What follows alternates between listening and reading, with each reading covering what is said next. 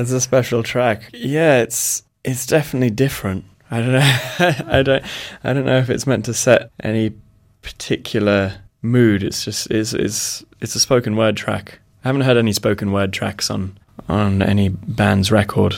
Actually, some Bob Dylan stuff. Yeah, Mm. maybe. Fuck that guy. Uh, I'm not, I'm not down with that. oh, but he. Yeah, I, I was listening to a lot of spoken word stuff at the time. I'm really into John Cooper Clarke. I think he's brilliant. And I got really, really into um, Gil Scott Heron as well. Um, so I, yeah, I was. I wouldn't say I was copying, but I was. It's a nod towards. It's a nod towards that. It's like a little. I don't know. It's a bit of a head. It's supposed to sort of mess with your head a bit. Like, what the hell's going on? Who is this? Who's talking? What are they talking about? Why is it so fast? Is is it Dave? I have no idea. Yeah. And suddenly you get spat out into a song. I think that's one of those moments where it, something that you're not expecting, hopefully something you're not expecting, happens.